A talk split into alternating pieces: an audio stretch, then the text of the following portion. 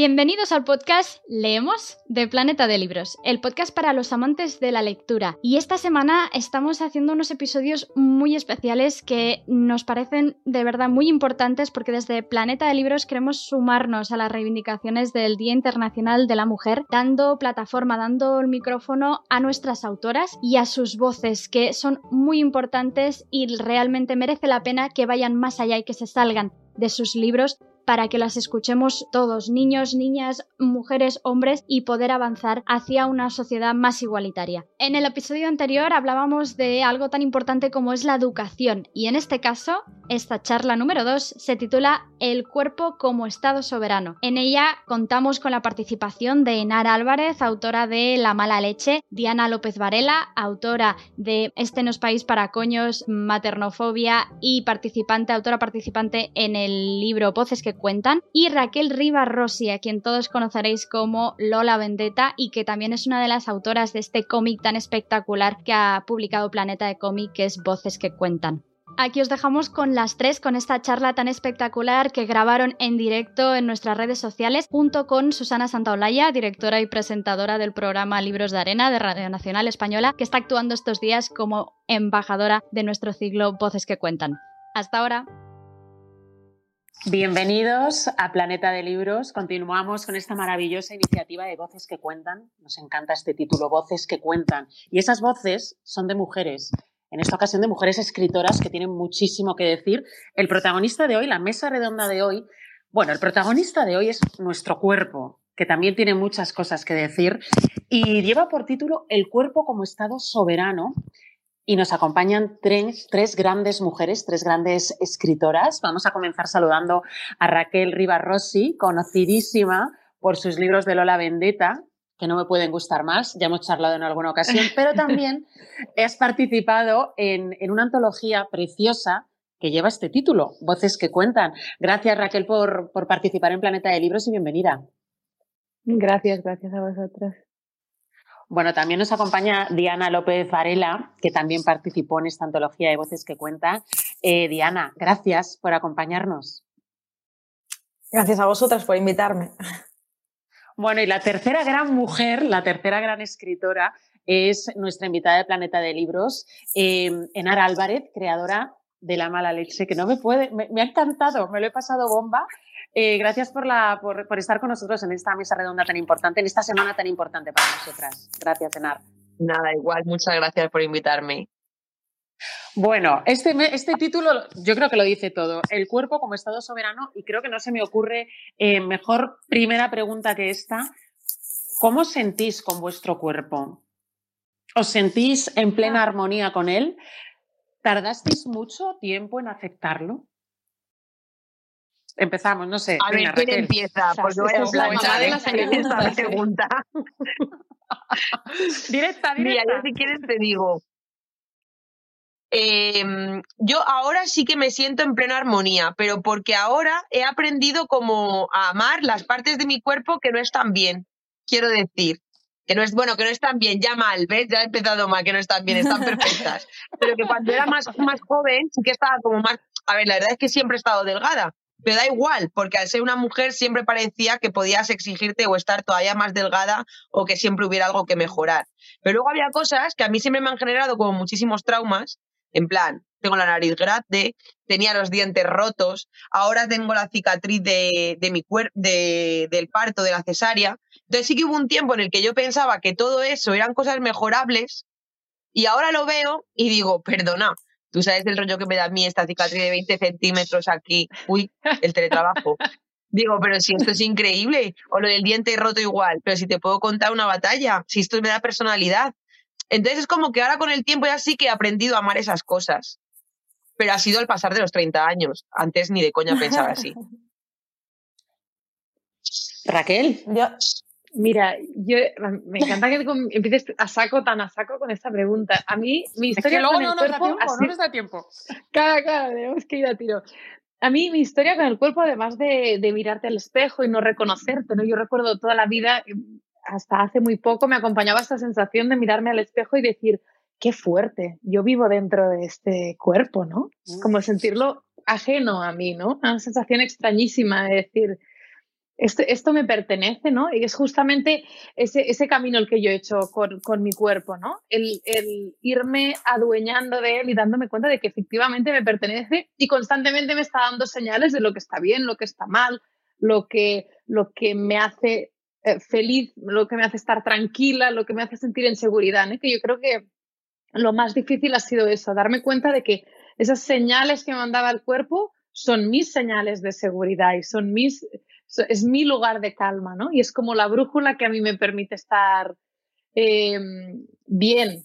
Entonces, de tanta exigencia estética que, se le, que, le he dado al cuerpo, ¿no? Y por, por mm. educación y por exigencias externas, se me había olvidado totalmente o estaba absolutamente desconectada de estas sensaciones, ¿no? De decir, al lado de esta persona siento que se me tensan todos los músculos de la espalda, ¿no? Y yo iba tirando porque pensaba, bueno, es igual, igual estoy paranoica, igual estoy pensando demasiado, ¿no? Sin pensar, no, no, es mi cuerpo, somos un equipo, me está dando las señales que yo necesito saber para, para salir de una situación o quedarme, ¿no? Yo creo que ese, es el punto más importante de la relación con mi cuerpo. Mm. Diana. Mm, bueno, pues yo eh, ahora mismo, ahora mismo en este momento de mi vida y al hilo de lo que decía un poco Enar, no, no estoy eh, a gusto con mi cuerpo. No voy a ser la nota discordante. Estoy en pleno posparto y por primera vez en muchos años no me reconozco en mi cuerpo. O sea, no estoy cómoda. De mm. hecho, la historia que cuento en, en, el, en, el, libro que habla sobre la anorexia, te podría decir que ahora mismo me siento casi como aquel momento de mi vida, ¿no? que hace casi 20 años. Nunca había sentido más eso desde que, desde que, me, desde que me curé y superé la, la enfermedad. Y ahora ha vuelto este, este miedo terrible a no volver a recuperar el cuerpo que tenía antes de estar embarazada a la cicatriz de la cesárea que dice Enar y otra serie de catastróficas desdichas que me ocurrieron en, en, el parto y en el embarazo. Y, y, por primera vez estoy, eh, por primera vez desde que soy adulta, no, no me siento a gusto con mi cuerpo. Y sé que es un problema, ¿eh? porque tendría que asumir eh, y que, que, bueno, que el posparto es parte también de, de, bueno, de lo que me ha pasado, ¿no? Del embarazo, de tener un, un hijo y demás pero no soy capaz, la verdad. Estoy como, como muy bloqueada con mi cuerpo, porque además el cuerpo, de una parte física, que es de la que siempre hablamos, tiene una parte funcional. Entonces yo ahora mismo no me siento funcional. Mm, mm, yo mm, pensé que iba a parir y me iba a echar a correr eh, 10 kilómetros y, y, ya está. Eh, que ya recuperaría el físico, pero al menos podría hacer las cosas que hacía antes de estar embarazada. Y como que no, como que no, no sé cuándo llegará a eso. Pero bueno, estoy en ese proceso de, de, de transición. Yo creo que Diana, yo, lo siento. No, no, pero me encanta porque ahora mismo seguro que hay, muchísimas mujeres que te están escuchando que, que, están pasando por lo que tú has pasado. Yo tengo que deciros que tengo tres hijos, tres partos, los tres muy complicados, y el cuerpo nunca vuelve a ser lo de antes, pero sí que es verdad que acabas queriéndolo, queriéndolo. Tu cuerpo cambia, como cambia tu vida. Entonces hay que asimilar esos cambios y al final, bueno, mm. pues eh, te adaptas a él, como es un nuevo, una nueva vida. No sé si vosotras podéis eh, dar una serie de elementos para todas esas mujeres que ahora que estamos hablando de, de, este momento del parto, que todo tu mundo cambia, les podéis, no sé, dar algunos, no consejos, pero bueno, por lo menos lo que habéis sentido alguna de vosotras. Claro, es que yo creo que lo que le pasa a Diana, que a mí también me pasó y también lo pasé súper mal, muy mal, Luego es verdad que el cuerpo no vuelve a ser el que era antes, pero mm, vuelve a ser eh, normativo, no es nada dramático, o sea, todo vuelve, todo más o, más o menos vuelve a su sitio. Pero es que es verdad que existe una presión que no sé si tiene que ver con qué podemos hacer nosotras con cosas que tienen que cambiar de la sociedad. O sea, si, si mm. yo desde que, desde que tengo uso de razón, recuerdo a famosas eh, habiendo parido y saliendo a los tres días de tener el bebé en los brazos, medio en pelotas, posando con el bebé, de ya está todo ok. Y hostias. O sea, vamos, que a día de hoy ya va a más y ya directamente salen en el hospital maquilladas a las horas. O sea, sabéis todos de lo que estoy hablando. Y es como, joder, es en mitad del parto, en plan de colega, pero si tú ahora mismo te quieres morir, ¿sabes? Y te estaban pintando la raya del ojo para hacerte una foto, estoy flipando. Claro, entonces es como, es que yo creo que es como una dinámica no es que podemos hacer nosotras, es la sociedad, yo creo que tiene que cambiar esta dinámica de hacerle sentir a una mujer que, que después de parir, que te acaban de abrir en canal, eh, que tiene que estar guapa. O sea, que si el cuerpo ha tardado nueve, nueve meses en gestar a un bebé, pues mínimo, es lógico, va a tardar otros nueve meses en que todo vuelva más o menos a su lugar. Y punto. Y no queremos fotos en Instagram hasta que no pasen esos nueve meses. Luego ya si quieres empiezas a decir guay otra vez. Pero a los tres días no, por favor. Pero ahí eh, no solo son las famosas, porque claro, luego caemos todas. O, claro, es que sigues la, la, trampa. No, y, al hilo de, cómo se llama del título de esta, de esta charla, el cuerpo como Estado soberano, desde luego lo que es el cuerpo es un Estado político, ¿no? Y cada vez lo, lo estamos politizando más, porque ahora todo el mundo está subiendo fotos en su intimidad constantemente, también embarazadas, también en posparto, también... Yo no sé hasta qué punto, eh, por ejemplo, esto tiene, no sé si, si os apetece hablar sobre ello, ¿no? Esto, esto, de subir constantemente las fotos de nuestro cuerpo, no estaremos ahí como retroalimentando. Al final nosotros estamos generando ese contenido, eh, es como muy difícil huir de lo que pasa en el cuerpo de los demás, porque en cuanto hables Instagram todos son cuerpos, o sea, ya no de famosos, sí, muchísimos famosos, sino de todo el mundo, todo el rato en la intimidad. O sea, esos momentos de intimidad en los que tú te estás duchando o, estás en tu sofá o estás en la piscina o estás en, no sé, como que ahora lo hemos hecho todo muy, muy público y muy, y muy político, ¿no? Y es como abrumador. Entonces, eh, parece que no hay, no hay escapatoria ahora para, para salir de eso que dice Nar, ¿no? De lo normativo o no normativo, yo qué sé, pero es como hay, yo lo que veo son como demasiados cuerpos constantemente. Y sobre todo... Con los que compararse. Sí, ese es el problema. Eh, por ejemplo, yo tengo 43 años y no os voy a engañar. Yo mm, hay veces que, que miro fotos de otras mujeres en Instagram perfectas y me toco el Michelin y digo, ah, ¿qué hacemos con esto? O sea, quiero decir que eso a mí me perturba, os tengo que decir la verdad, pero me gustaría que pensaseis en esas chicas de 16, 17 años que ven esas fotos en Instagram. Me gustaría que hablásemos un poco de esos peligros, de ver esos cuerpos perfectos en, las chicas jóvenes y en los chicos, por supuesto. Eh, yo creo que es un peligro y deberíamos hablar un poco de este tema, ¿no os parece? No sé, yo, creo, yo creo que aquí hay un punto súper importante que tocar y es que una eh, siente que va a ser, yo creo que el punto clave es que crees que vas a ser menos querida por tener un cuerpo, ¿no? Menos aceptada, menos mimada, menos cuidada por quien tú consideras em, tribu, pareja, no sé, como si fueras a recibir menos amor si tu cuerpo no. Yo creo que el principal miedo es ese, ¿no? No es tanto el, la sola foto, sino, sino, el impacto emocional que, que, sientes que puede tener detrás, ¿no? La desaprobación, el que no te, no te acojan, como tú bien explicabas en, en el, en la parte del libro del, del bicho, ¿no? Del, esa sensación de estar ahí y no sentir la aprobación, en este caso, de, de, tus compañeros de clase, ¿no? De, bueno, compañeros, compañeros, compañeros en este caso chicos a los que tú quieres gustar, ¿no? Y ahí es donde, yo creo que es donde, donde nos tenemos que, que centrar más, ¿no? En, en, la necesidad de aceptación, porque al final es ahí donde, donde reside la raíz del problema, es donde, donde duele más en el miedo a estar sola, miedo a perder la conexión con los demás, con los demás seres humanos si mi cuerpo no encaja y si no, y si no soy capaz de, de entrar en lo que la gente quiere, ¿no? En los que tengo alrededor quieren. yo creo que hay un problema también. Sí, sí, sí, totalmente. Y yo también creo que hay como un problema de fondo muy grave de la sociedad porque yo veo que hay un montón de niños que ven a los futbolistas que les gustan, por ejemplo, y no están tan preocupados por tener eh, un cuerpo de deportista de élite lleno de músculos. O sea, sí que creo que hay una diferencia entre lo que piensa una mujer y un hombre por el, por el lugar que nos han reservado para nosotras en la sociedad.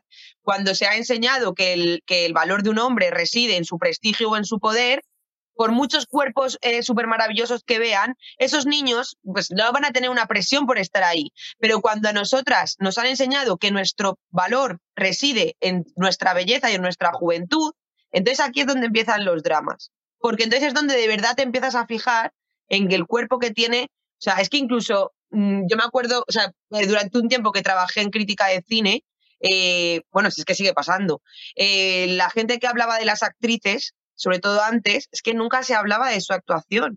Es que incluso a día de hoy, cuando se muere una actriz mm. clásica, siguen poniendo una fotografía de cuando tenía menos 14 años, ¿sabes? Entonces es como de, es que ni siquiera están de su profesión, es que lo único que importa de ella era lo guapa que era. Entonces no sé si tiene tanto que ver con la proliferación de fotografías, que al final tenemos un cuerpo y es inevitable sacarlo, eh, con, con, el lugar que han reservado para las mujeres en la sociedad. Y creo que de ahí es de donde vienen eh, las expectativas que nos ponemos a nosotras mismas tan altas. Claro, también, también hay una herencia cultural súper bestia, ¿no? Porque hace un par de generaciones, es verdad, que tu físico determinaba totalmente si eras un buen partido o no, porque lo que tú fueras intelectualmente, bueno, para muchas eh, uniones matrimoniales no era muy importante, o sea, era más bien tu estado social, tu fertilidad, tu cuerpo, tu tal, ¿no? Entonces eso es una herencia cultural difícil de borrar y es súper importante como adolescente, ¿no? Si hay algún adolescente escuchando, ser conscientes de eso, que no es algo que, o sea, no es algo que te hayas inventado tú, no es un problema que solo tienes tú, es un problema que viene viene bajando desde, desde, desde otras generaciones, ¿no? Y ahora que empezamos a, a, estar, bueno, empezamos, digo empezamos porque a nivel histórico no hace nada, pero a estar en las universidades, a formar parte de, de la política, a estar en, en, escenarios que antes estaban reservados exclusivamente para hombres, ahora podemos empezar a debatirnos qué pasa con nuestros cuerpos, ¿no? Y es desde luego un privilegio, porque estamos aquí sentadas todas hablando de esto y hay un montón de lugares del mundo donde todavía están como estaban hace dos generaciones, ¿no? Y ahí es donde, ahí es donde es súper importante darte cuenta que no es un problema tuyo. Es tuyo porque te, porque te atraviesa, pero no porque te lo hayas inventado tú, no porque estés loca, no porque estés paranoica. O sea, es algo que lo vivimos todas y baja desde arriba, ¿no? Baja desde el árbol hacia, sí hacia nosotras. Bueno, hay, hay, hacia nosotras, efectivamente. Hay un estudio, bueno, Lucía Vascara, que va a participar en otra mesa redonda, eh, me contaba cuando hablábamos en una entrevista que hay un estudio de una universidad extranjera que decía que una mujer, cuando está delante de un grupo de personas, y si hmm. hay hombres todavía más, eh, está comprobado que cada 25 segundos se toca alguna parte de su cuerpo para ver si está correcta. Eh, se coloca bien el pelo. Se coloca bien el pelo. De hecho, ahora cuando estabais hablando, yo me estaba viendo y, decía, uy, mi pelo no está bien. O sea, yo lo acabo de hacer.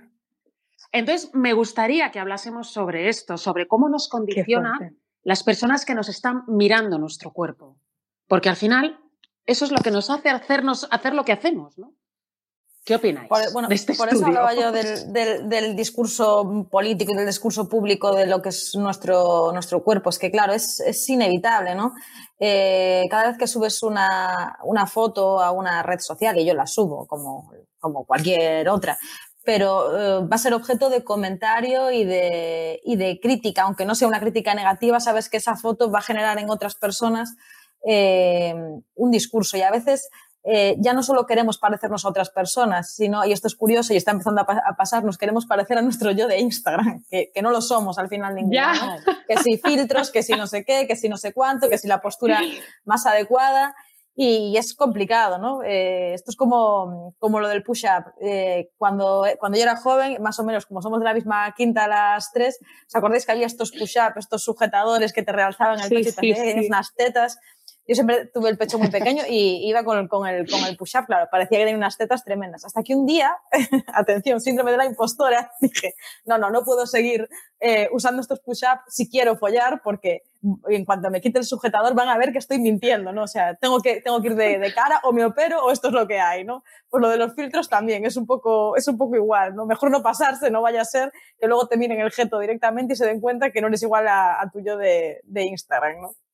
Y luego hay otra cosa que, que, con el tema de, de, los adolescentes, por ejemplo, yo lo que cuento en el, en, en el libro, en mi relato, es cómo el acoso estaba eh, circunscrito al final al instituto, ¿no? Yo me iba para mi casa eh, y, oye, pues si lo que me decían estos chicos, eh, si yo tuviese la fortaleza o eh, que es complicado, ¿no? A esa edad, mm, mm, me la podía sudar, ¿no? Tenía como un espacio de seguridad que era mi casa. Ahora ese espacio de seguridad realmente no existe, ¿no? Porque el acosador, el comentario lo llevas en el bolsillo todo el día y quieras o no quieras, ese tipo de comentarios y opiniones indeseables te van, te van a llegar. Y es un problema, ¿no? ¿Cómo, cómo podemos filtrar o cómo podemos decirles a, las adolescentes y a los adolescentes que filtren eso? Porque yo creo que lo sensato sería decir, ignóralo, ¿sabes? No, no los comentarios de todo el mundo tienen que repercutir en tu vida, pero es complicado cuando es realmente imposible ignorarlo porque llevas el móvil encima. Claro, es que yo creo que esto de ignorarlo. llegar. Claro, yo creo que esto de ignorarlo es algo que empiezas a, integrar como a los 30. En plan, claro. empiezas como a desarrollar la capacidad de ignorar ciertas cosas que te molestan, pero cuando eres adolescente hay una necesidad, te, te estás transformando como un Pokémon, o sea, no sabes cómo va a evolucionar tu cuerpo, entonces estás ahí en ese, en ese lugar que dices, no puedo ignorar nada, necesito pertenecer, ¿no? Es el momento en que te metes en tribus urbanas, uno punk y el otro hippie, no sé qué, por una necesidad súper bestia de definirte y, pertenecer. Y entonces el ignorar es tan difícil en ese momento. Yo creo que tiene que haber, eh, supongo que lo hay, ¿eh? no, no estoy muy enterada, pero, pero dentro de los institutos una, un trabajo emocional súper heavy, ¿no? De empatía y empatía y empatía, porque porque creo que a nivel adolescente es, un, es una, un poquito una, incluso una batalla un poco perdida, la de, la de perdida porque no es el momento de la vida en que lo consigues, ¿no? El de impermeabilizarte a lo que van a opinar los demás de ti. Es más bien bueno, educar a toda la clase a opinar de una manera, o a, o a, callarte la boca, o a opinar de una manera educada, elegante, cariñosa y, y amorosa, ¿no? Más bien. Pero no sé si os estáis dando cuenta eh, que al final el cuerpo es mm, nuestra carta de presentación y es cierto que cada vez, y esto se ve en las redes sociales, cada vez hay más chicas jóvenes, muy jóvenes, que se están poniendo Botox, que, que, mm. están cambiando su, su, No sé si lo habéis visto. Eh, yo lo veo en Telecinco. Eh, claro, pues, con los programas de Telecinco de, la, de los chicos estos de 20 años como, que están más operadas que las de 50. Claro, entonces a mí lo que me preocupa es la educación, que es una mesa redonda que, que, que llamamos que hicimos ayer. Eh, la educación es primordial en todo esto. ¿Dónde están esos padres? ¿Dónde están esas madres para decir a su hija qué estás haciendo? Mira tu belleza interior antes de, de cambiar la exterior. ¿Qué opináis, Enar, por ejemplo? Pues es que me parece complicadísimo. O sea, no sé ni decirte ni, ni exactamente cuál es mi opinión. Porque yo me pongo a pensar, por ejemplo, en mí, que ya soy una persona adulta, o sea, que tengo 36 años, y que incluso todavía, sobre todo en ambientes que son principalmente masculinos, yo me doy cuenta de que si estoy guapa, se me tiene más en cuenta. Es que me doy cuenta. Mm. O sea, eh, eh, es que no lo puedo negar. Y entonces al final una, hay veces que, que, dices, es que tengo que jugar mis cartas pues simplemente para que mi, mi voz sea escuchada, porque si no, si vengo con un moño así y estoy trabajando con, con 15 tíos, es que ni siquiera me van a dar la palabra. Es que eso es real. Entonces ahora yo esto lo traspaso a la gente joven en las clases. Si a mí me afecta que ya tengo 36 años, ¿cómo no le va a afectar a una chavala ver que todas sus compañeras se han operado las tetas y ella no? O sea, aunque parezca muy fuerte, aunque a nosotros nos parezca de cajón, a mí me parece un drama tremendo. De dile a toda esa chica que ella es la que no se las puede operar. O sea, es que no, no, o sea, si a mí me pasase, si yo tuviese una hija y me pasase, os juro que no sabría cómo enfrentar esto. Porque soy consciente también de lo que supondría en ella. Entonces, es que no lo sé, no tengo una respuesta. Además, ahí entran en juego también, perdón, perdón, que ahí entra en juego también un, poquito como de privilegio económico, ¿no? O sea, aparte de si la familia decide claro. negarle las tetas o no a la hija, hay una parte de privilegio económico también, de ¿Quién se puede permitir el tratamiento de piel que te queda la piel como si fuera el culo de un bebé recién nacido? O las tetas redondas como si las hubieras eh, construido en el Monte Olimpo. ¿Sabes lo que te quiero decir? Eso vale un dinero que no todo el mundo tiene. Entonces ahí se, se combina machismo y, diferencia sociocultural, que es tremendo, ¿no? Y clase. Y, es y probablemente además, si el problema a un adolescente si la razón encima por la que sus padres le dijeran que no se puede operar es por el dinero, seguramente el problema de esa chica sería todavía mayor, porque ella además estaría siendo consciente que no pertenece a la misma clase social con sus compañeros y pasaría vergüenza de decirle a sus, a sus amigas que no se las puede operar porque sus padres no tienen dinero. O sea, en realidad es que me parece todo terrible. Es como, no, ya te digo, o sea, es que no me gustaría verme en la posición de madre de una niña así, ahora mismo. Pero vamos, a intentar buscar, dime Diana, dime, perdona. Yo creo que eh, más que decir es lo que eh, a lo mejor ser como un modelo más, ¿no? De, más que decirle, pues no te, no vale de mucho decirle, no hagas caso a los comentarios que te hacen en casa, eh, en clases y luego eh, resulta que tu madre es una obsesionada de, de, la belleza o es una complejada mm. o mi madre fue, por ejemplo, una persona siempre muy acomplejada con, con, su físico. Es una persona que no le gusta pasar por delante de los espejos, que, eh, mm. y, no es porque sea mi madre, pero es una mujer bastante guapa. O sea, es una mujer guapa, es una mujer muy delgada, pero no sé, tuvo esa obsesión siempre. Y mi enfermedad no fue consecuencia de mi madre, pero desde luego eh, no ayudó tener una madre que, que estaba tan pendiente de su físico. Yo creo que es más cómo viven tus padres, con qué salud viven su físico y el cuidado de su cuerpo en casa, que lo que les puedas decir, ¿no? Porque si le dices, eh, no les hagas caso a lo que te dicen y la, madre está todo el día, pues, eh, operándose o, o no operándose porque no puede, pero sí criticando su propio cuerpo y quitándose valía porque no le gusta su cuerpo, es complicado, ¿no? Creo que el ejemplo lo tenemos que dar. Yo ahora soy madre de, de una niña y no sé, creo que lo, que lo, que lo afrontaría así. Si no, le diría como, como me dijo Enara a mí con el posparto, ya se te pasará. Esta fase de estar tan obsesionada, ya se te pasará. Y luego, y luego te sentirás pues impostora y te sentirás mal pues por lo que publiques o por lo que hagas, por otras cosas. Pero a lo mejor acabas relegando el cuerpo o el físico mmm, más a segundo plano, que yo creo que es lo que nos pasa, eh, pues, como estamos comentando ahora, ¿no? a partir de los 30, afortunadamente. Entonces, a partir de los 30 ya vamos a ver la luz o vamos a intentar, no sé, vamos a buscar, porque yo estoy convencida que ahora Bueno, a mí, a mí me ha pasado también. Gente joven. Sí, no, y yo sí, a mí también me pasó. como os he dicho antes, y todavía no, no, ¿eh? Pero no sé, vamos a intentar buscar aquí ahora entre las cuatro por si nos están viendo chicas jóvenes que, puedan agarrarse a, no sé, consejos o experiencias que vosotras hayáis sentido con 16, 17 años, que ahora lo veis con 30, 30 y algo y lo veis de otra manera. ¿Qué, mensaje le podéis dar a esa chica que, quiere ponerse labios y, su madre o su padre le dice que no y ella es su única obsesión?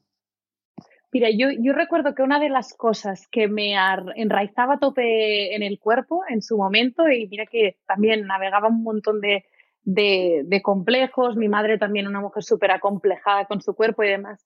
Pero yo si tuviera que dar un consejo en ese sentido, les diría que bailen. Que, que bailar, te, bailar, estés como estés, tengas la estética que tengas, más gordita, más delgadita, más huesuda, más, eh, da igual. Y, incluso bailar con los ojos cerrados sin mirarte ningún espejo, ¿no? Pero, pero hacer ejercicios de estos de apropiarte de las, de las sensaciones tan bonitas que suceden y atraviesan tu cuerpo, indiferentemente de si eres rubia, morena, alta, baja o lo que sea, ¿no? Y intentar ganarle espacio dentro de la cabeza eh, a punta de sensaciones, ¿no? Porque al final el cuerpo que tenemos nosotras es una máquina de producir placer en todos los sentidos enorme, ¿no? Y a las mujeres se nos ha explicado una historia de dolor muy grande alrededor del cuerpo y además de exigencia y además de, de querer gustar y demás. ¿no? Entonces hay que ganarle terreno dentro de la cabeza con, con, sensaciones buenas y con cuando estás sintiendo las sensaciones buenas, hacer como un ejercicio de esto me pertenece, esto es mío, esto forma parte también del cuerpo al que igual estoy machacando cuando lo miro. Y a punta de, de, de apropiarse de eso, yo creo que te vas mirando el cuerpo y, y, ahí es donde te ves una chichilla o te ves alguna cosa que pues igual no postearías en Instagram, pero dices, mira, este cuerpo me hace sentir unas cosas maravillosas. O sea, con este cuerpo disfruto de la comida, con este cuerpo me como una fruta, verdura, un donut, lo que te apetezca, y, tengo unas sensaciones, ¿no? Al final es un, es un poco hippie, pero, pero ponerse un poquito mindfulness, en plan, estar presente con lo que sucede en tu cuerpo, con las cosas guays que suceden en tu cuerpo, con acariciarte, ¿no? Y, y acariciarte es otra manera guay de, de irte conectando con él, ¿no? Ponerte delante del espejo, hacerte masajes. Recuerdo en unos talleres que hacíamos hace unos años, les decíamos, les repartíamos crema y les decíamos a las chicas, vas a masajearte esa parte del cuerpo que tanto criticas, ¿no? Las rodillas. Es que tengo las rodillas anchas, ¿no? En mi caso, toda la puta vida pensando en las rodillas anchas. Y luego digo, ¿qué más da? ¿Qué más da rodillas? Entonces me pasé, nos pasamos eso, pues 20 minutos dándole a las rodillas en plan a esa parte del cuerpo y sintiendo placer en el contacto con esa parte del cuerpo. Codo, piernas, eh, genitales, cara, cabeza, lo que sea, ¿no? Pero, pero provocándote, ir, ir provocante sensaciones de placer alrededor de esa parte del cuerpo que te, que, te molesta tanto, ¿no? Te molesta por cosas externas, no por, no por las sensaciones internas que te generan. Te molesta por lo de fuera, por lo que has consejos.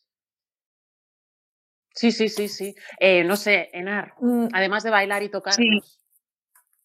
Yo creo que le intentaría enseñar, aunque suena frase vacía, que de verdad eh, la belleza no es lo más importante, que la belleza se pasa y que la carne se marchita y que es así y que cuanto antes se asuma mejor y que afortunadamente ahora hay como un montón de mujeres que yo creo que ya empiezan a ser referentes, digo mujeres de hoy en día, no de, o sea, que están vivas, que son como pues eso, escritoras, cómicas, directoras, que dices, ahora tendrá un montón de referentes y quiero decirle, piensa en las mujeres a las que admiras, ¿por qué las admiras? Haz como esa reflexión, olvídate de lo que sucede en tu clase, pues es que es mejor que quieras ir hacia allá, porque el conocimiento, lo que ganes, las vivencias que tengas a tus espaldas, eso es lo que va a quedar contigo para siempre, pero unas tetas de plástico, no sé, todo eso es que se va a caer igual, al final es dinero perdido. Entonces creo que le, intentaría... Es que se va a caer igual.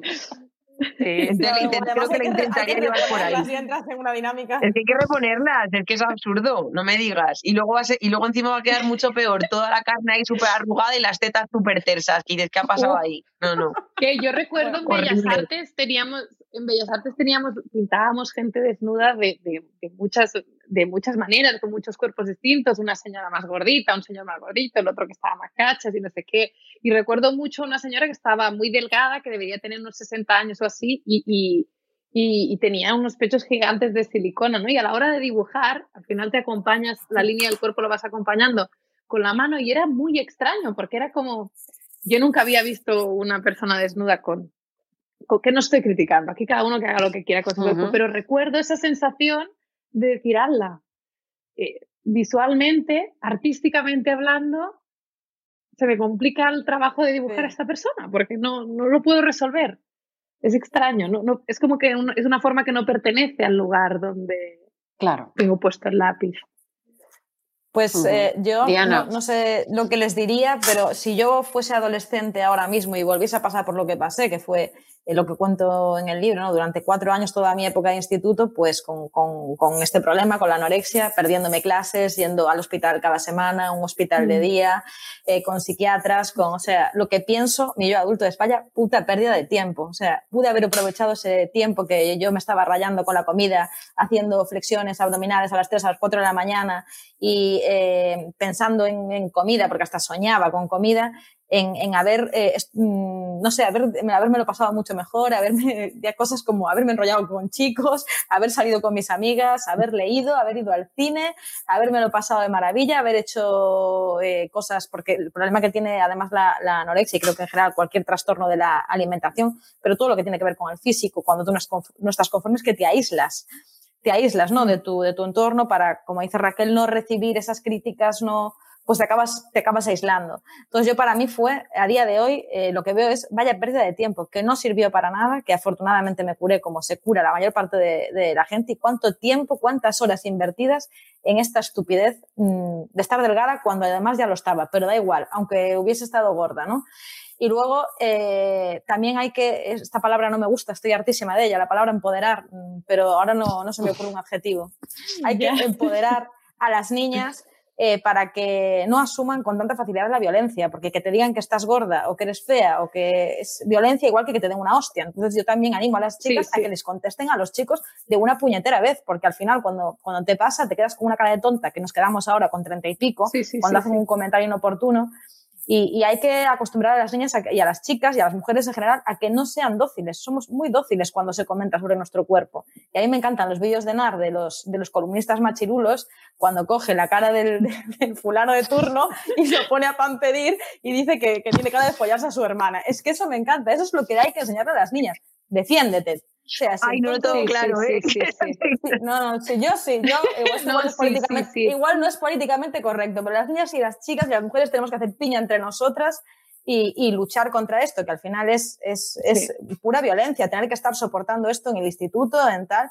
Pues tío, yo estaré gorda, pero tú tienes una cara que, que vamos, que, que das puta pena no es políticamente correcto y hay que pensar de forma pacífica. Pero de verdad que yo me arrepiento de este chico que me hizo un comentario que desencadenó mi enfermedad, eh, no, no haberle dicho nada. A día de hoy lo veo por la calle, con, calvo y muy desmejorado, y a veces me apetece ir a junto a él y darle una palmada. Mira, cabrón, ¿cómo has acabado? pues Es que yo creo que eh, claro, es importante hacer el juego psicológico cuando estás en una situación recibiendo violencia, de decir, por, por ser pacífica, ¿quién se está comiendo el, nivel de violencia más grande, no? Porque tú quieres ser bonita, pacífica, no sé, estás en ese lugar eh, que quieres gustar, no sé qué, y no te permites eh, la vendetta, ¿no? La mala hostia, el, lo que te va a sacar de esa situación, ¿no? Y por, porque tienes un, tienes un no sé qué ético que dices, esto no es ética.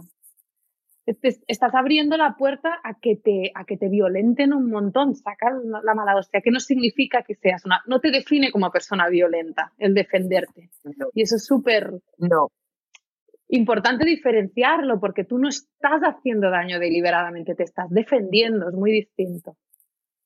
En Janeire, Por cierto, en el libro de Janeire, en el libro de Janeire, la protagonista hay un momento que hace alusión a eso, que dice, a mí me han enseñado siempre sobre la Biblia que cuando te daban en una mejilla había que poner la otra, como ya iba al principio de orfanato en orfanato y la hacían todo el rato bullying, y hay un momento que dice, pues mira, en la Biblia no tenían razón, porque yo he descubierto que cuando me dejaba que en un sitio me dijeran algo y poner la otra mejilla me lo seguían diciendo, y el día que decidí no ponerla, se acabaron, se acabaron los dramas. Y ese al principio del todo de la novela, cuando lo dice, que me quedé en plan de ostras. Es verdad. Eh, me gustaría también hablar sobre el cuerpo y el deseo. Eh, Enar, has asegurado que las mujeres también deseamos, que no solo nos gusta ser deseadas. Sí, pero fíjate que también eso es una cosa que he aprendido también después de los 30, porque yo durante toda mi vida me, o sea, he hecho, hice el ejercicio de darme cuenta de que yo he follado con unos cuadros tremendos, tremendos, porque mientras yo estuviese guapa, no, no, pero que para mi educación sentimental parece el, el MoMA, os lo juro. O sea, eh, no, que es así, o sea, sí, sí, porque mientras yo estuviese guapa y ellos me hiciesen sentir que yo que, que me deseaban mucho, a mí ya me valía ya estaba bien. Incluso yo me acuerdo que hubo una época, que esto que voy a decir, no creo que va a quedar un poco mal, pero si yo me follaba a alguien que era muy, muy, muy feo, su cara de esta tía, qué buena está, no me voy a ver nunca en otra. era lo que más me ponía en el mundo. Entonces yo cuanto más feo era, más me imaginaba que iba a poner esta cara. Entonces más maravilla me parecía acabar follándomelo. Claro, esto ha sido un trabajo duro. Esto ya es como. o sea, eh, mirándome a mí misma. No, no, muy duro, muy duro, os lo digo. Os lo digo, yo os enseño fotos y dices, no, Enar, y yo digo, sí, hija, sí. Sí, ¿sabes? Entonces, claro, pero luego llega un momento que cuando pasas, los, cuando pasas de los 30 años y un día de repente, tía, dices, joder, pues, a ver, Rafa Mora está bueno. No va a ganar un Nobel, pero es que está bueno, permítetelo, no pasa nada. Entonces de repente empiezas a ver como otra cosa y empiezas a darte cuenta de que, joder, si uno de los dos tiene que tener prestigio, ¿por qué no, puedes, no puedo ser yo? ¿Por qué un chavalito joven no puede avergonzarse de haber follado conmigo? Como yo me me avergüenzo de lo mismo con señores mayores. Muy es justo. Ay, completamente de acuerdo. Vamos a centrarnos, vamos a centrarnos, Enar, por favor. Yo quiero hablar del deseo y de cómo tenemos que... Pero es que esto es el deseo. A nosotras nos han enseñado que si nosotras generamos deseo, ese, es nuestro lugar, el de generar, el de generar deseo. Todo lo que tiene que ver con el deseo está hecho para ellos. Entonces tú acabas asumiendo ese rol. O sea, lo, lo, cuento en el epílogo del libro, que hay un momento que yo sentía, después de haberme estado tres horas arreglando, que si entraba en una fiesta y a mí la gente no me miraba a cámara lenta, o sea, había fracasado estrepitosamente. Y eso no tenía nada que ver con, que, con lo que yo mirara, sino con cómo me miraban a mí. Yo creo que ya cuando ya te haces mayor es cuando te empiezas a dar cuenta de que tú también deseas y que tú no solo quieres ser un mm. objeto de deseo, pero ese es un camino por el que yo sigo transitando. Y por eso me doy cuenta de todas estas cosas que me han pasado en el camino. Apoyarme a gente cuadro, de. O sea, ¿sabes? Estas cosas que os digo, de que ahora de repente siento como muchísima más atracción por chavales de 20 que no me había pasado en la vida, porque es una cosa que de repente me he puesto como a explorarme de olvídate de cuando te miren, mira tú. Y es un trabajo complicado. No, y es que rollo que dices tú de tener que em, eh, desear a los hombres o, admirarlos por lo que son, ¿no? Parece que les miras la los hombres mayores, ¿no? Qué manía con que nos gusten, o, y yo también he estado con hombres mayores, bastante más mayores, y eh, porque tienen ese prestigio, tienen, te van a enseñar cosas, ¿no? Es como, perdona, idiota, tú no, en, lugar de ver el sexo como lo que es, como el placer, acabas viéndolo como, como sí, como si cada... Una empresa. Sí, como cada hombre, es lo, eso es lo mm. que tienes que desear, ¿no? Es lo que se supone que...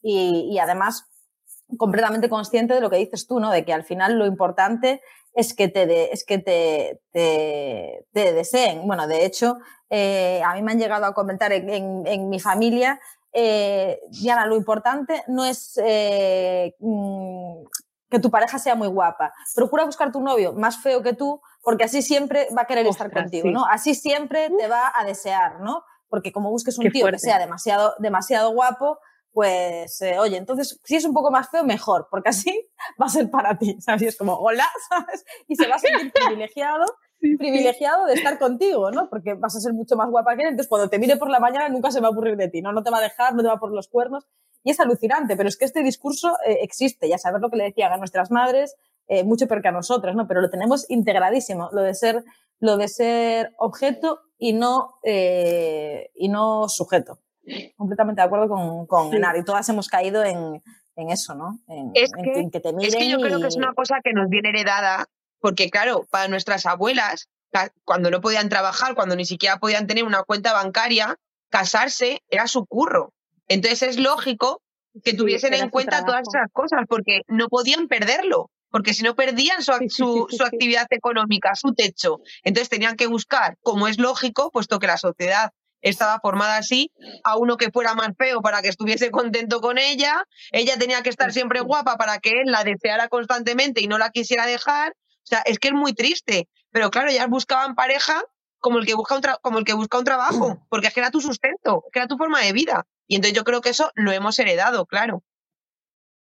Eh, una cosa, chicas, porque al final nos vamos a quedar sin tiempo, pero yo creo que es importante porque el cuerpo es fundamental en, la liberación de la mujer, somos dueñas de nuestro cuerpo, pero yo creo que tenemos que valorarlo como se merece. En la rueda de prensa de, en la, perdona, en la mesa redonda de ayer eh, hablábamos de la pornografía y de cómo ahora la gente joven, eh, pues bueno, creen que el sexo es lo que ven, cuando están viendo, pornografía.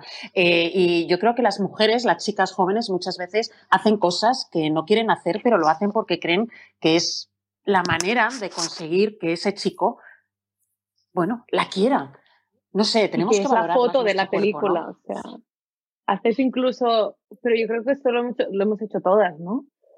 Quieres como, como reproducir la escena, la foto porno, ¿no? esto lo, lo, hemos hecho todas y hasta que llega el mensaje feminista y te das cuenta de que, de que estás fakeando el placer, o sea, estás como que igual si realmente te entregas al placer, tu cara no va a ser tan bonita como si te tomaran una foto o te grabaran para una película, ¿no? Es como una cosa que cuesta, a mí me cuesta desprenderte, desprenderme de esto, tengo que decir, ¿eh? Ha sido un trabajo también eh, porque forma parte también de todo esto que decíamos, ¿no? De la aprobación de la estética, de la foto, del momento de cámara lenta, de todo ahí. Yo creo que el lugar donde, donde más intensidad coge es en la cama.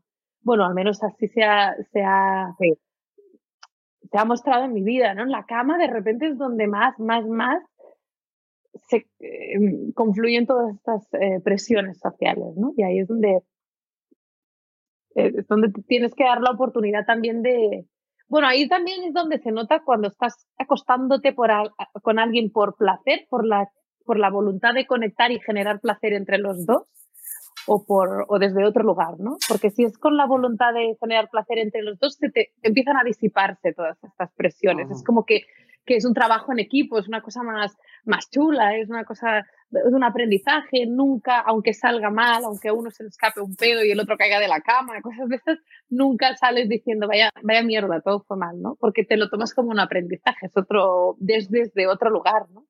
No es, desde no es desde la fantasía erótica perfecta, impoluta, ¿no? Ahí es donde... Mm. Enar, Diana, ¿qué opináis?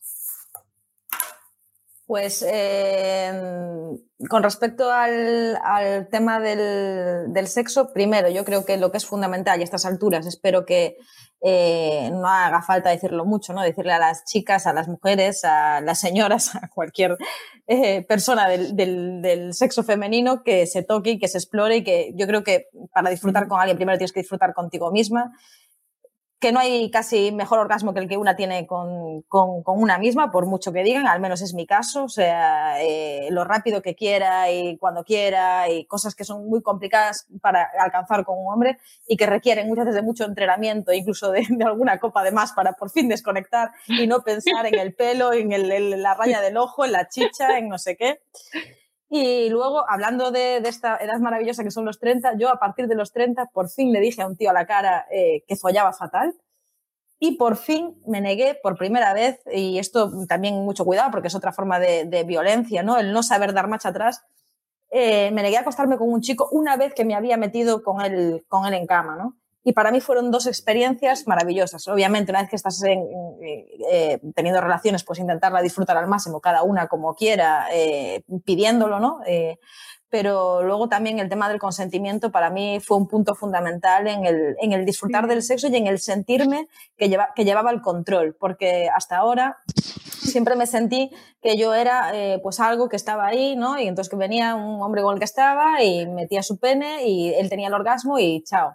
Y, la primera vez que le dije a un chico, a un chico esto, pues se quedó como alucinado, ¿no? Porque nos habíamos acostado y a la semana siguiente a las dos intentó volver a enrollarse conmigo y me, me había parecido un espanto el sexo con él. el, típico tío que se folla a sí mismo, o sea, que no está follando contigo. Tú eres un, un, un, canal para follarse a sí mismo, ¿no? Se estaba mirando los bíceps todo el rato, o sea, era como espantoso. Y entonces cuando la semana siguiente o a las dos me lo encuentro en un bar y intenta proponerme de nuevo una cita, dije, estás, estás de broma, ¿no? no y, me dice, ¿pero por qué no te gustó? Este, este era guapo, este era de los así cachitas. Y dije, es que tío, follas fatal. ¿Qué dices? O sea, y, claro, casi se queda llorando porque era la primera vez en su vida, obviamente, que le habían dicho eso. Y dije, es que me, pareció fatal, ¿no? Porque además repetimos y cada vez lo hacías peor, solamente pensabas en ti, eres muy egoísta. Y, me quedé como tan a gusto. Y eso y decir que no. Creo que son dos cosas fundamentales, porque tenemos asumido que si te enrollas con un chico, que tienes que acabar acostándote con él, quieras o no quieras. Y que el sexo son muchas cosas y el deseo son muchas cosas. No siempre es una penetración, a veces te apetece eh, yacer. y hacer como sí, sí, a veces te apetece. Allá al ladito, Y parece que, hay que explicarlo si no te quieres ver en una situación chunga y complicada. Eh, sí, a mí por, por motivos de salud este último año tal, me han pasado un montón de cosas y ahora mismo estoy en un momento en que la penetración pues no me, como que, no me apetece mucho por, porque tengo que superar una serie de, de conflictos de salud, ¿no? Em, y ha sido un ejercicio bonito, la verdad, porque yo quiero seguir conectando con un montón de, con un montón de hombres, no, con hombres que me encuentro y me gustan y quiero generar ese encuentro y demás, pero me estoy dando la oportunidad de, también experimentar el decir, oye, mira, he pasado por una situación X de estrés, ta, ta, ta, ta, ta, que me ha generado un estado físico que ahora estoy, de, ahora me estoy recuperando y a mí lo que me apetece más son besos y caricias, ¿no? Y darme cuenta también de que los compañeros eh, que, escojo como compañeros sexuales no responden mal a eso, ¿no? Que parece que, que, que tenemos, ah, bueno, al menos como lo, como lo había entendido yo, la sensación de que los chicos siempre se rayaban con este tipo de cosas, ¿no? Como que siempre les parecía mal que tú les comunicaras, no me apetece penetración porque tengo, porque me siento así, porque me pasa lo otro. Sin embargo, me he encontrado sorpresas súper bonitas, ¿no? Que de repente te pegas un masaje de dos horas y te tocas desde otro lugar, como desde un respeto, desde una calma, y, y esas situaciones se pueden crear. Pero es importante que nos demos el espacio también de pedir lo que realmente queremos. Y para eso hay que escuchar qué es lo que te está diciendo el cuerpo que quieres en ese momento, ¿no? Y, y eso es un trabajo bonito. Sobre todo el de encontrarme, para mí, hombres que no me han puesto presión, porque yo venía en una tensión de pensar, ahora me voy a encontrar con este momento en el que me voy a sentir presionada de tener penetración y no puedo, ni quiero y me duele. Eh, y comunicarlo, es, comunicarlo y recibir cariño, yo creo que está siendo mi medicina, te lo, lo digo en serio, mi, mi, mi, mi recuperar la confianza en este sentido, ¿no? Qué importante es Yo creo que al final, lo iba a decir. A, callarnos la boca, ¿no? Mm. Esa es la clave, el hablar, ¿verdad, Diana?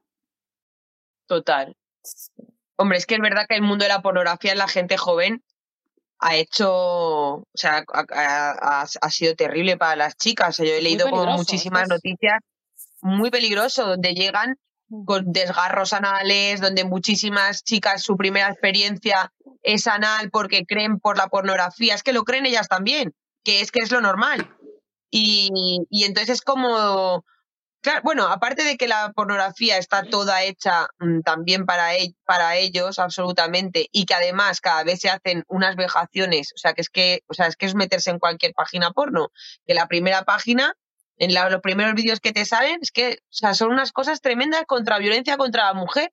Es que de hecho yo creo que no se permitiría eso, eh, o sea, si tuviésemos páginas web donde se le está cogiendo a gente de otra raza o mm, haciéndole todas esas cosas, se cerraría inmediatamente al día siguiente. Pero como es contra una mujer, pues no pasa nada. Entonces, pues nada, cada vez es más fuerte, más fuerte, más fuerte y la gente joven aprende que eso es lo normal.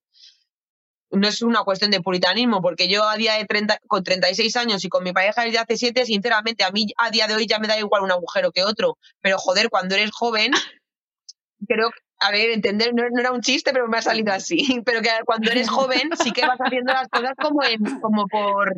Vas subiendo los escalones paso a paso.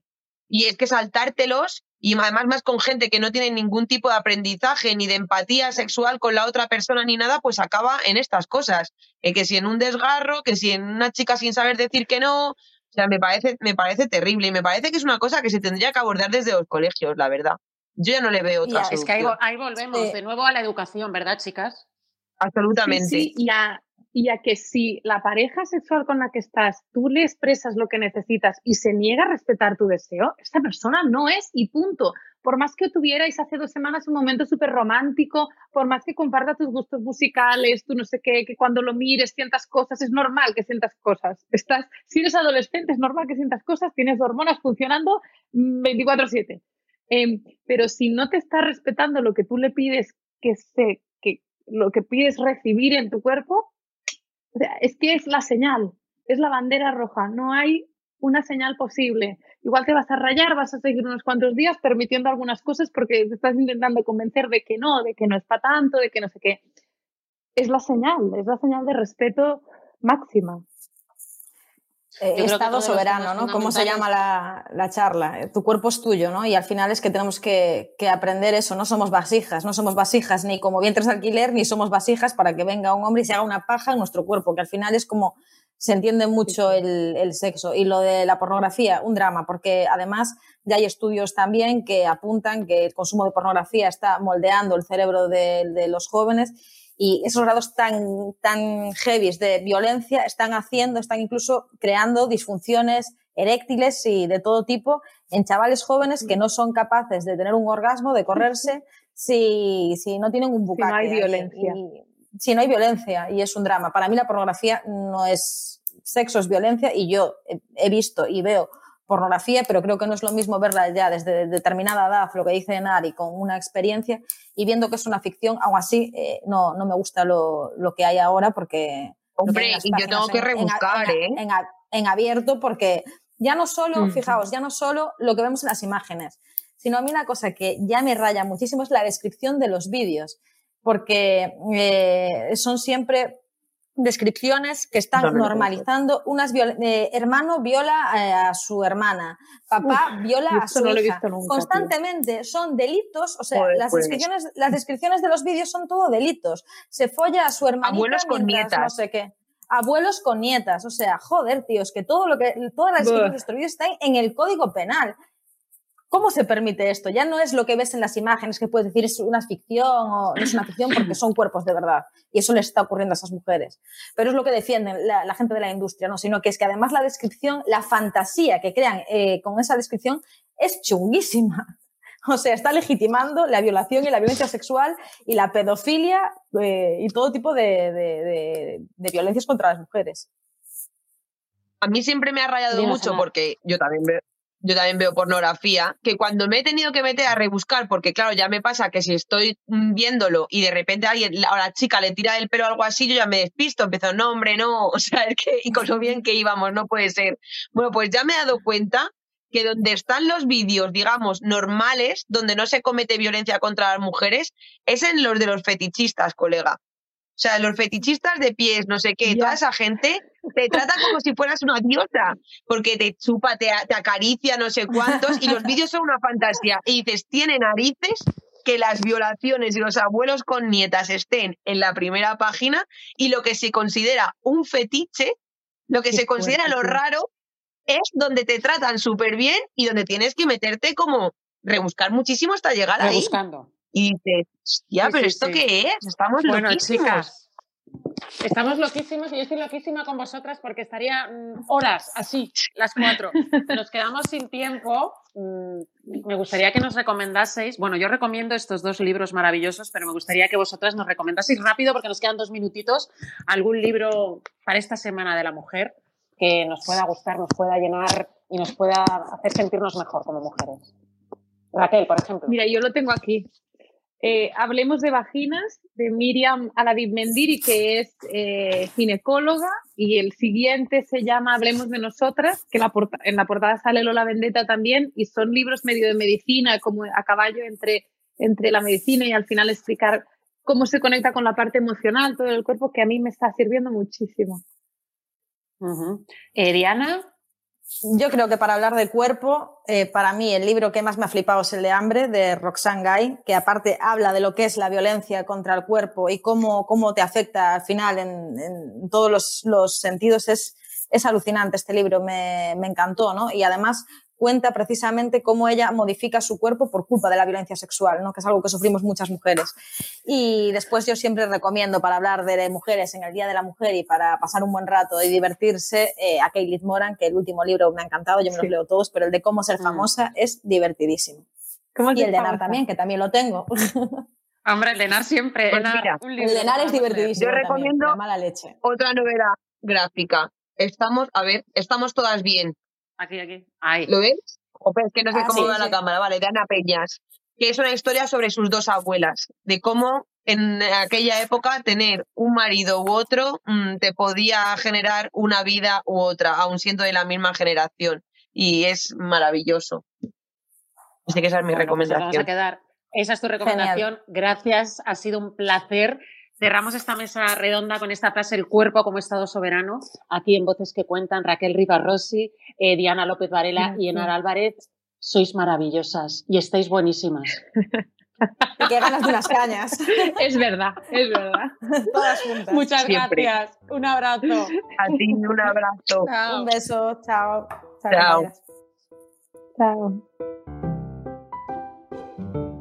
maravilla de directo el que nos hicieron Raquel Rivarrosi, alias Lola Vendetta, Diana López Varela y Enar Álvarez con la presentación de Susana Santaolalla y, y estos referentes que ellas mismas lo son para, para las niñas de hoy, los niños de hoy, que serán los hombres y mujeres del futuro. Muchas gracias y nos vemos en más episodios de este ciclo Voces que Cuentan y evidentemente en nuestros episodios habituales con Eduardo Martín en los que hablamos siempre de los libros.